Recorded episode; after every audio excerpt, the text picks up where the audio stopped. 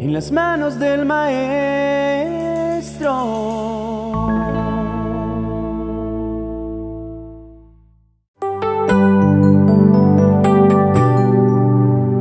Como seres humanos hemos desarrollado un mal hábito que resulta sumamente dañino para nuestras vidas.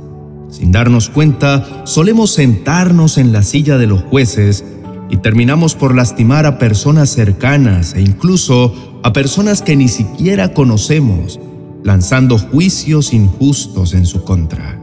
Un médico entró en el hospital deprisa después de haber sido llamado a una cirugía urgente él contestó la llamada lo antes posible, se cambió de ropa y se fue directamente al bloque de la cirugía. Encontró al padre del niño ir y venir en la sala de espera para el médico. Una vez al verlo, el padre gritó, ¿por qué tomaste todo este tiempo por venir? ¿No sabes que la vida de mi hijo está en peligro? ¿No tienes sentido de la responsabilidad? El médico sonrió y dijo, lo siento, yo no estaba en el hospital y me vine lo más rápido que pude después de recibir la llamada. Y ahora me gustaría que se calme para que yo pueda hacer mi trabajo. ¿Que me calme?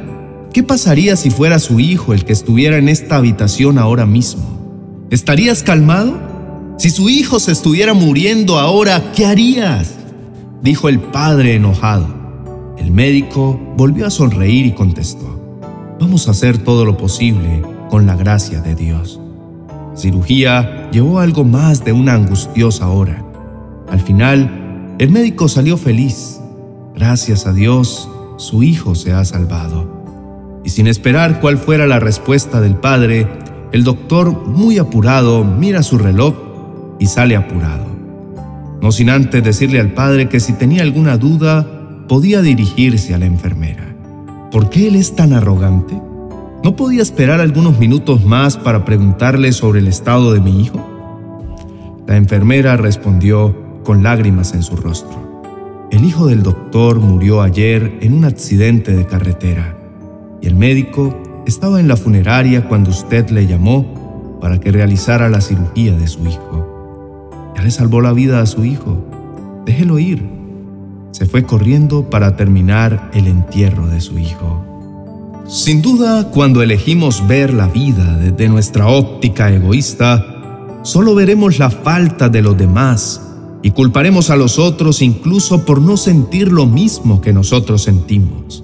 Ese es el problema del juzgar, que lo hacemos desde nuestra propia posición, ignorando que el mundo entero también atraviesa por procesos y dificultades.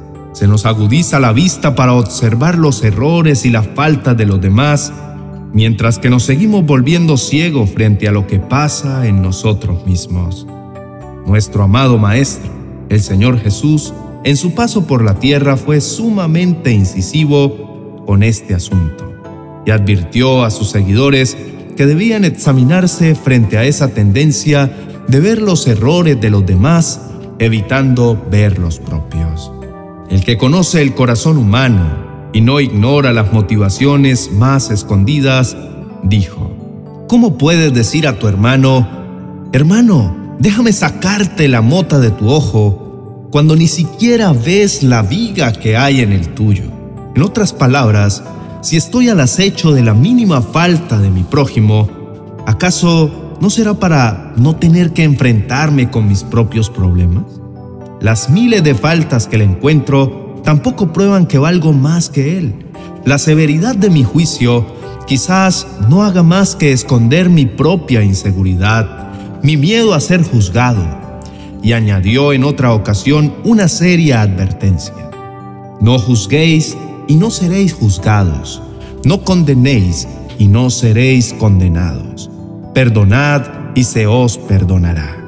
Cuando el profeta Samuel fue enviado a ungir un nuevo rey para reemplazar a Saúl, cayó en una trampa común. No se trata de la apariencia, el semblante, la altura o la estatura. Se trata del corazón. Cuando llegaron, Samuel echó una mirada a Eliab y pensó, seguramente este es el ungido del Señor. Pero el Señor le dijo a Samuel, no juzgues por su apariencia o su altura, porque lo he rechazado.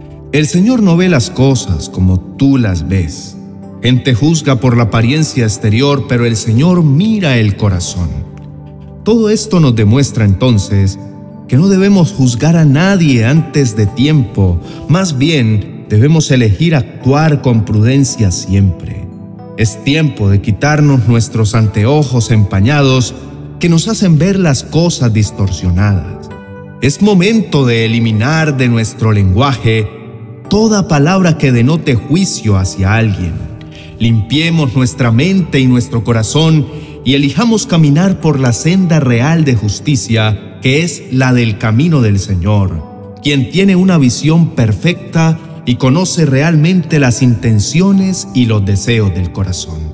Es momento de cambiar el rumbo de nuestras vidas. Al final, tendremos que dar cuenta de todo lo que salió de nuestra boca, de las palabras que dijimos, de las calumnias que levantamos, de los juicios que emitimos, basados en nuestro enojo y nuestra frustración. Al final, si permitimos que nuestras vidas sigan portando ese veneno, no podremos reflejar fielmente el amor del Padre, que es nuestra mayor asignación en esta tierra. Abandonemos nuestra posición egoísta, nuestro orgullo y vanagloria. Muramos a esa tendencia autodestructiva de sentirnos las víctimas de nuestras circunstancias y de los demás. Conviértete en un mensajero de reconciliación un emisario de la gracia divina que da a conocer al mundo entero que así como Dios no envió su Hijo al mundo a condenar al mundo, sino para que el mundo fuera salvo por él, nuestra misión como hijos de Dios tampoco es condenar a los demás, sino extender misericordia y amor. El sueño de Dios para contigo es que edifiques su reino con tu amor y con tu ejemplo no que lo destruyas con tus juicios apresurados e injustos, y mucho más esos que vistes de religiosidad y falsa santidad. Te invito a que puedas este día entregar al Señor esa tendencia vana de juzgar apresuradamente.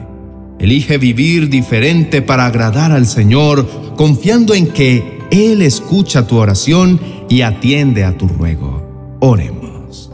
Mi amado Padre Celestial, Hoy busco tu rostro, suplicándote que me perdones, porque he caído en la tentación de juzgar. Muchas veces me he sentado en la silla de escarnecedores, aquella de la que me alertaste en el libro de Salmos capítulo 1. Sin darme cuenta, me he creído con el derecho de condenar a los que a mi parecer merecen castigo, o según mi criterio están mal o peores que yo. He lanzado juicios en mis conversaciones y muchas veces he disfrazado mi crítica de espiritualidad y he aparentado querer edificar con mi opinión cuando lo único que he hecho es señalar el error del otro sin darle la mano, como tú, mi amado Jesús, lo hubieses hecho. Ayúdame, Señor, a cambiar mi manera de pensar y de vivir, pues sé que en mis fuerzas no puedo hacerlo. Vuelvo mi rostro a ti y en humildad reconozco que he fallado, pero también que anhelo por sobre todas las cosas darte a conocer. Quiero usar el poder que has depositado en mis labios para edificar y no para destruir, para impartir bendición a quienes me rodean y declarar un destino diferente para ellos. Perdóname porque en ocasiones, mi amado Padre bueno, me he convertido en tropiezo para sus vidas, pues en lugar de reflejarte realmente a ti a través de mi vida, han terminado encontrándose con un juez injusto que se apresura a señalar y no coincide con el Dios benevolente y misericordioso, lento para la ira que suelo profesar en mi fe. Tu palabra me advierte que con la medida que yo mida, también seré medido por eso me salgo del juego destructivo de mi adversario que busca que yo señale, juzgue o no extienda perdón para que luego con esa misma medida de juicio yo sea condenado. Hoy rompo todo ciclo improductivo de odio y de rencor. si hay dentro de mi corazón raíces de amargura por aspectos que no he resuelto frente a mi prójimo, te pido que me los reveles y me ayudes a romper con ese sentimiento infructuoso que me domina.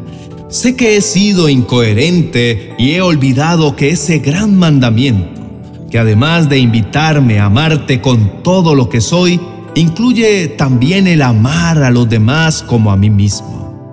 Sé que no puedo decir que amo a Dios y odiar a mi prójimo, que es muy fácil caer en un estado de religiosidad y no darme cuenta de mi error, pues cuando carezco de amor, nada valgo.